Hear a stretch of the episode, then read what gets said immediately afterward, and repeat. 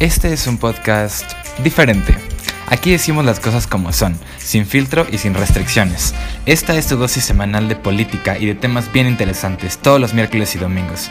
Tómate 15 o 20 minutos dos veces a la semana y te aseguro que aprendes algo nuevo. Acompáñame y descubre que la política y el mundo no son tan complejos como los pintan. Bienvenidos, yo soy un güey con algo que decir.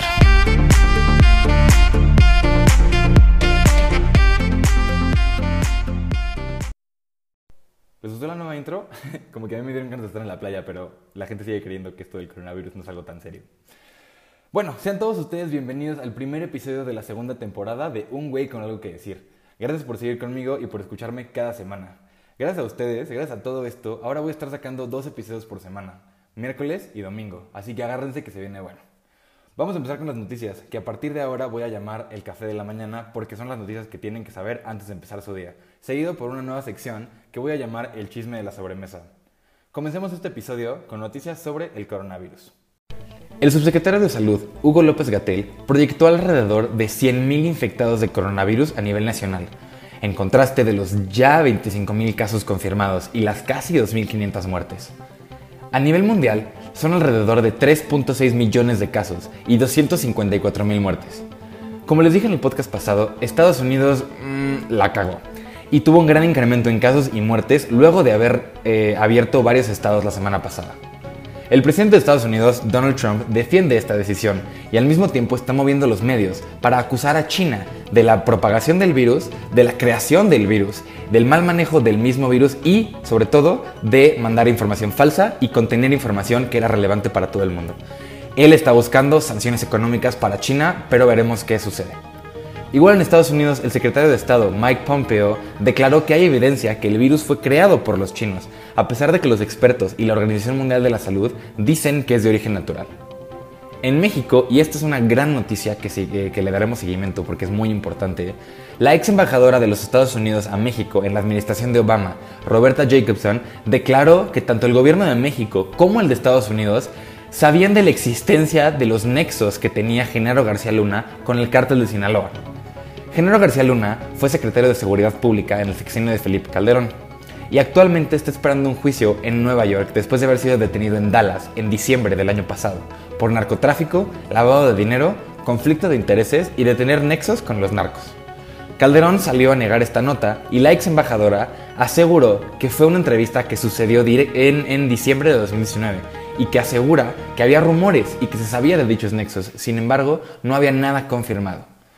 La nota sale justamente después del caso de Bartlett Álvarez, de corrupción, de los, de los contratos multimillonarios y de los ventiladores a sobreprecio, que salió, que les expliqué el episodio pasado. Lo que me lleva a pensar que si la entrevista fue realizada en diciembre, esta noticia es una cortina de humo para desviar a los medios de los actos de corrupción que ha cometido el gobierno federal. Esto nos lleva directamente al tema del podcast de hoy. Vamos a hablar de los medios. En estos tiempos de pandemia y siempre, la verdad, como se los he dicho muchas veces, es importantísimo mantenernos al tanto de toda la información que está disponible. El problema muchas veces es que los medios son muy complicados, llegan a ser corruptos, desconfiables y pueden llegar a desenfocar a los lectores de los verdaderos problemas. Así que empezamos la sección del chisme de la sobremesa para dar, y para darle otro enfoque a este episodio y darles más información, tenemos un invitado muy especial y un gran amigo mío, Gabo, muchas gracias por estar aquí con nosotros. Eh, sé que tienes una cita muy importante con tu Xbox, así que gracias por hacer este tiempo. ¿Cómo estás? Estoy muy bien, Marcelo, aquí intentando sobrevivir la cuarentena. Y sí, esta es una ocasión especial, entonces el Xbox puede esperar. La verdad es que estoy muy, muy honrado y muy, muy feliz de estar aquí presente en tu primer episodio, tu primer podcast de tu segunda temporada ya, con ciertos cambios. Estoy seguro que vienen cosas muy buenas para tus podcasts Gracias, gracias. Y muchísimas gracias por la invitación. Y antes de empezar, quisiera mandar un saludo a unos amigos que me están apoyando. Eh, Carlos Silva, muchísimas gracias por escuchar el podcast desde el principio. Y Juanca Gutiérrez, también muchísimas gracias por estarme apoyando en este momento. Va. Pues bueno, como les dije, vamos a hablar de los medios. En México, los medios de comunicación, es decir, noticieros, periódicos, revistas, etcétera, históricamente han sido un problema. ¿Por qué? Pues porque como se lo expliqué en el podcast pasado, México es un país sumamente corrupto, por lo que es muy fácil que cualquier funcionario, gobernante, persona, empresario le pague al periódico para que ellos mismos dicten las noticias, ¿no? Lo que sale y le esconden lo que no quieren que la gente vea. De igual manera y por mucho tiempo, los medios han sido controlados por los narcos o por las bandas de crimen organizado. Tanto así que ser periodista es una profesión bastante peligrosa y muchos periodistas son, en el mejor de los casos, censurados, como lo fue Carmen Aristegui, o en el peor de los casos, asesinados. Pero el enfoque de hoy es que nosotros como lectores sepamos identificar las noticias, sepamos leerlas, sepamos qué hacer, ¿no? Y saber qué son las fake news, los bots, las fuentes confiables, etcétera. Así que Gabo, por favor, comienza explicándonos qué son estas cosas. Muchísimas gracias. Bueno, vamos a entrar de lleno a los dos tipos de noticias que pueden confundir al lector o ser hechas a propósito para sacarnos un sentimiento o un pensamiento, ¿no? La primera es la más popular, hashtag fake news. Es la noticia, el tipo de noticia que se hizo popular a partir de, de que Donald Trump empezó a decirlo, el presidente de Brasil, Jair Bolsonaro, también lo empezó a decir, y varios otros presidentes del mundo o políticos, cualquier persona en general lo empezó a usar a partir de, de Donald Trump. La verdad es que el término existe desde hace varios años, es un término que se empezó a utilizar también en los 70s y 80s. Y bueno, nos dice que fake news son las noticias que son totalmente falsas, que no tienen nada que ver con un evento, no tienen nada que ver, no, no, hay, no hay bases para que sea una noticia. Es decir, si una persona de la nada quiere decir eh, una mentira y ponerla en redes sociales para buscar que la gente salga de sus casas o no salga de sus casas, en este caso el coronavirus, eso es una fake news, una noticia que no tiene hechos, no, no, no tiene nada real. y, sin embargo, eso que dices es muy importante. Creo que las redes sociales son donde se propagan las fake news mucho más que en otros lados. O sea, llámese Twitter, Instagram, Facebook, porque al final no tienes mucho control, no puedes publicar lo que sea. Entonces te inventas una página, te inventas un noticiero falso y lo vas publicando. Y entonces, como tanta gente solamente ve las noticias en esas redes sociales, pues se basan en eso. Y entonces las mandan como cadenas de WhatsApp y entonces de alguna manera ya tienes a una gran parte de la población informada de una fake news, ¿no? Es correcto. Ni siquiera necesita ser un medio, en teoría, en, comillas, un medio de información falso. Cualquier persona puede meterse a, en este momento a Twitter y en Twitter poner una noticia falsa diciendo, ¿saben qué? Acabo de ir a tal lugar y ocurrió tal cosa. Y eso empieza a, mover, alguien le da retweet, le da like, aparece en la compu del otro, en el celular, y ahora todo el mundo piensa que eso es real. Por eso, para combatir fake news, cuando leemos una noticia, debemos revisarla con otros medios de comunicación para estar de todo lo que pasó. Bueno, eh, del otro lado también tenemos otro tipo de noticias, que esas son las noticias manipuladas, las noticias que son parciales. Eh, hoy en día en el siglo XXI es, la verdad es que es muy difícil encontrar un medio de noticias, una fuente de información que sea neutral, que sea imparcial. Y esto puede depender de varias cosas. Como tú lo mencionaste en tu podcast pasado, puede ser que cierta participación del gobierno, gente importante o simplemente eh, la identificación, ideología política de el periódico o de la fuente. Ah, claro, claro. Eso todo afecta la manera en que se escribe una noticia. Las palabras cambian y por lo tanto el pensamiento que le generan al lector también cambia. Exacto, exacto. Entonces, en México tenemos pues muchos periódicos, pero han escuchado probablemente AMLO criticar al Reforma, ¿no? Y es que el Reforma, como mencionas tú, tiene una ideología política pues más enfocada en la derecha. Eh, no significa que sean los más conservadores ni que sean los extremistas que dice AMLO que son, simplemente tienen un enfoque de derecha. Así como la jornada o el Excelsior tienen un enfoque más de izquierda, ¿no? Los medios así son en todo el mundo. Entonces, AMLO lo que tiene es que como él tiene una ideología política de izquierda, cuando lee el Reforma que, son noticias que en su mayoría son reales y son pues importantes, como están, como están escritas de un periódico de derecha, automáticamente se vuelven la oposición, ¿no? Y automáticamente se vuelven los famosos conservadores y que los, ¿no? Los acarreados y los pagados y los bots, ¿no? Y entonces AMLO se la vive diez minutos, media hora, media hora por mañanera criticando a los reporteros del Reforma, a los bots que mandan, a los conservadores que les pagan. Entonces, bueno, o sea, creo que pues el señor tiene un problema justamente de que no entiende que existen noticias que son imparciales pero que son verdad, ¿no? Que al final existen y que son parte de los medios de comunicación y que si no existen, pues entonces todas las noticias son las mismas y que tiene sentido eso. Es totalmente, totalmente correcto ahí. Eh, el enfoque que le da Andrés Manuel a una noticia es que se lo toma totalmente personal. Es como si yo dijera cualquier cosa que las personas dicen me va a afectar a mí directamente, cuando es totalmente una mentira.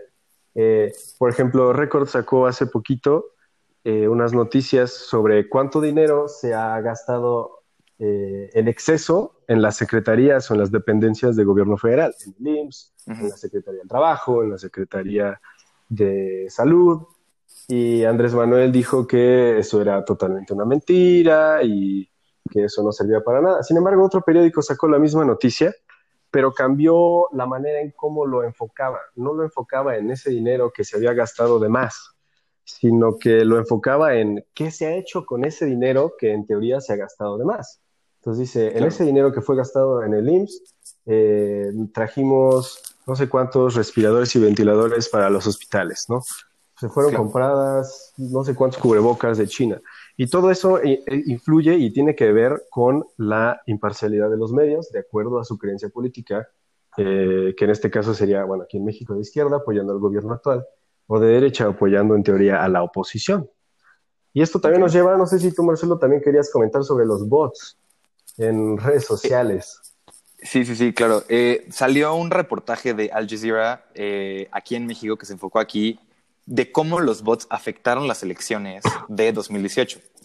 Salió todo un reportaje sobre cómo había, había demasiadas, demasiadas cuentas falsas y hablaron con un experto en tirar bots que decía que nada, más, nada más con una tarjeta SIM tú podías crear entre 100 y 200 cuentas falsas de Twitter.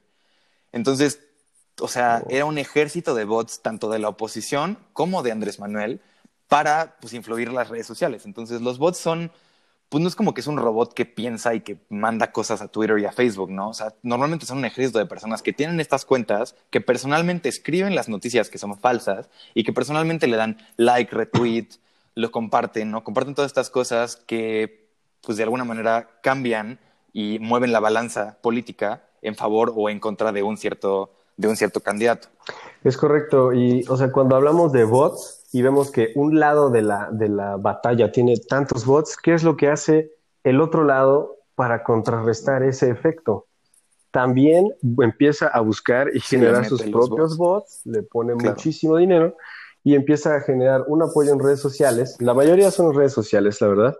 Y sí, sí, sí. En redes, o sea, un ejército de bots, que es lo más común que están diciendo en redes sociales en este momento, para apoyar sus ideas, para que se dejen escuchar, para que la gente diga, oh, ¿sabes qué? La idea de ese candidato es muy importante y le está gustando a la gente. Ya vi tres comentarios que están apoyando eh, esa idea. Sin embargo, podemos... Sí, nada más que no son tres, son miles y millones de comentarios y de likes que acaban influyendo. Es correcto. Y influyen de manera en que, en cómo quiere el ejército de bots más grande. No sirve de nada si tú, hay que hacer un ejemplo un poco más chiquito, no sirve de nada si yo tengo cinco bots y usted tú, Marcelo, solo tienes un bot. No, claro. no, o sea, obviamente ya gané yo. Este, esta es una batalla que se gana nada más por cantidad, no por calidad. Claro. Y entonces a mí me parece bastante hipócrita porque de alguna manera AMLO tenía todo su ejército de bots durante las elecciones, pero hoy en día se encarga de atacar a la oposición por todos los bots que tienen en su contra, ¿no? Y, el, o sea, al final no se da cuenta que, pues, así es, ¿no? Así es la política, así es todo esto va a haber una oposición a fuerzas, va a haber medios que estén en tu contra, y si le estás cagando, todos los medios del planeta te van a decir que le estás cagando. O sea, a ver, del gobierno de AMLO han salido reportajes de The Guardian en Inglaterra, de New York Times en Estados Unidos, del Financial Times, del Economic, Business Economics, no sé, Business Insider. Han salido muchísimas noticias de medios internacionales que no tienen nada que ver con México sobre cómo AMLO le está cagando. Entonces, ¿qué le dice? ¿no? Pues que lo está cagando. Así de sencillo. Claro, y no es como que digas que afuera, en otros países, hay un ejército de bots en Inglaterra para destruir a Andrés Manuel. Sí, claro, o sea, no es muy, no es muy, no es muy lógico. Exacto. conspiraciones chairas. Y bueno, hablando de conspiraciones chairas, eh, vamos a meternos un poquito y rápido en lo que dijiste de las noticias imparciales, ¿no? Creo que Andrés Manuel, eh, de alguna manera, al principio de su presidencia, se inventó una manera sumamente eficiente de manejar y manipular los medios, que en teoría, pues no se ve, no, no es muy evidente y que no se, y que no tiene que ver con corrupción y que no le está pagando directamente a algunos medios, aunque digo, Lord Molecula más acarreado que, que nadie, pero estoy hablando de la famosísima mañanera, ¿no? O sea, te das cuenta que durante toda la semana, o sea, durante de lunes a viernes, de, o sea, los únicos o sea, las únicas noticias que salen son de la mañanera, de lo que dice Andrés Manuel en la mañana y de lo que dice López Gatel en la noche. Entonces, todo el día, por como cinco horas, está plagado de noticias de las pendejadas o las cosas normales que dice Andrés Manuel en la mañanera. Y entonces se ignora por completo todo lo demás que esté sucediendo en el país y en el mundo. No, o sea, si te metes a leer cualquier periódico, incluido el Reforma, que es la oposición y lo que los que lo odian y bla, bla, bla. O sea, incluido el Reforma, todo sale a partir de las mañaneras. Y entonces es una manipulación masiva de los medios, ¿no? Sí, la mejor manera de controlar cómo sale una noticia es que la digas tú mismo. Si tú no dices la noticia o tú no das la información, entonces tú no tienes manera de controlar la manera en cómo sale y en cómo se maneja eso afuera. Entonces, es, la verdad es que es muy inteligente lo que está haciendo Andrés Manuel. Sí, a pesar de... Eh, las mañanas da sus noticias. Y tú lo dijiste muy bien. La, primero habías dicho las pendejadas que dicen las mañanas y las cosas normales que dice. Y yo la verdad, ahí como decir algo, decir, son tantas pendejadas que hace, ya está, son normales, ¿no? Sí, sí, que ya sé que ya sé que es como de ay otra vez dijo lo mismo, ¿no? Ya no es como de eh, qué pedo. Sí, o lo mismo ocurre con Donald Trump en Estados Unidos, donde dice una cosa, una tontería, y todo el mundo dice, ah, bueno, ya es normal. Lo mismo en Brasil, donde dice, ah, también dice algo racista o algo de corrupción, ah, ya es normal. No, o sea, eso es la manera en que ellos tienen de controlar la noticia. Si ellos todos los días dicen las mismas tonterías, entonces se vuelve normal. Y entonces los periódicos empiezan a escribir sobre esas tonterías que dijeron, y no sobre lo que en realidad está sucediendo, que es lo que deberíamos saber. No quiero saber lo que dijo Andrés Manuel, quiero saber cuál es la situación actual del país y por qué dijo eso. Exacto. Y mira, justamente volviendo un poco a la noticia que les estaba platicando a todos al principio del podcast, de lo de Calderón y la ex eh, embajadora Roberta Jacobson de lo que dijeron de los nexos con el narco, a mí me parece sumamente extraño que la entrevista a la ex embajadora fue realizada en diciembre de 2019 y sacaron la nota hasta mayo, ¿no? Hasta el primero de mayo, justamente después de que hubo todo, una, todo un ataque y toda una serie de noticias en contra de los actos de corrupción del gobierno con el hijo de Manuel Bartlett, ¿no? Manuel, León Manuel Bartlett Álvarez o Bartlett Jr., como se llame. Sí. ¿No? Entonces, a mí me parece que este tipo de cosas son las que hacen y entonces, de alguna manera, le quitan todo el enfoque que le estaban dando a los actos de corrupción de Bartlett Jr., ¿no? Y esto pasa todo el tiempo. Y entonces, es, o sea, justamente como dices, tanto Donald Trump como Bolsonaro, como AMLO, lo que sea, son lo, son lo mismo, tienen la misma ideología de que ellos van diciendo lo que quieren decir, cuándo lo quieren decir, ¿no? Porque Donald Trump también ahorita en el coronavirus ha dado millones de conferencias de prensa, sí. ¿no? Entonces, o sea, de alguna manera se vuelve tan normal que, pues, como dices, los periódicos solamente escriben eso porque, pues, el gobierno no le da enfoque a otras cosas. Entonces, no sabemos exactamente cómo va el plan económico que propuso AMLO hace un mes, ¿no? Sabemos lo que dijo y sabemos que fue una pendejada, pero hasta ahí, ¿no? Y entonces no salen datos oficiales, no salen notas, no salen declaraciones del gobierno, ¿no? Porque AMLO se sube cada mañana y, o sea, no sé si fue ayer o hoy que le empezó a echar porras a Hugo López Gatel. Sí, sí, sí lo... O sea, sonaba horrible, que dice como de, está, no está solo, así horrible y es como, oh. Sí, eso. O sea, justamente este, esto... Oh.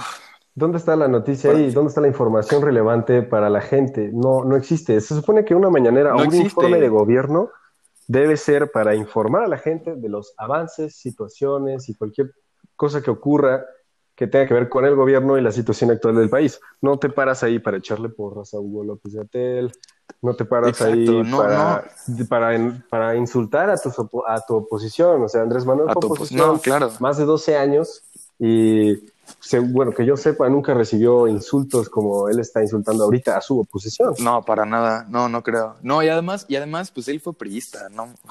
él fue parte de todo este régimen de los 70 años. Y se llevó a varios priistas al partido también, entonces. Al partido, claro.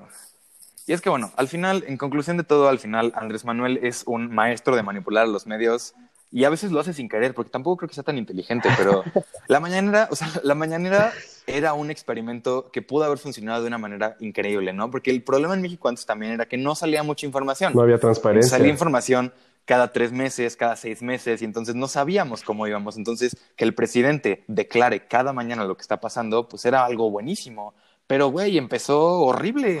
O sea, ya se volvió una campaña, ya se volvió una un foro para atacar, ¿no? Un espacio público donde miles de personas lo ven para, pues, endocrinar ¿no? a la gente, para atacar a la oposición, para, para todo menos informar lo que es, ¿no? Y claro que sí. Y justamente por eso es que los manipula, o sea, manipula los medios. Sí, y ahorita, por ejemplo, sería muy, muy interesante y de, de, gran valor para la gente que se utilizara la mañanera de manera correcta. Estamos eh, durante una pandemia Sí. de coronavirus en el país Sí, y habla de todo, de todo, de bots, Menos eso. menos del coronavirus. Dices, ah, ok, a las 7 va Hugo López Gatel todas las noches a hablar sobre el coronavirus, pero ¿por qué no lo dice el presidente? ¿Por qué nada más me va a informar de las cifras Hugo López Gatel, no de lo que tengo que hacer? Claro, no de lo que está pasando, claro. Correcto, o sea, y bueno, pues es, es así lo que, lo que hace Andrés Manuel para controlar los medios de acá. Exacto. Y bueno, con esto llegamos al final de la sección del chisme de la sobremesa. Espero que les haya gustado. Fue bastante buen chisme, yo creo. Sí. Eh, así que ya lo saben, ya lo saben para la próxima. Corroboren las noticias con muchos medios.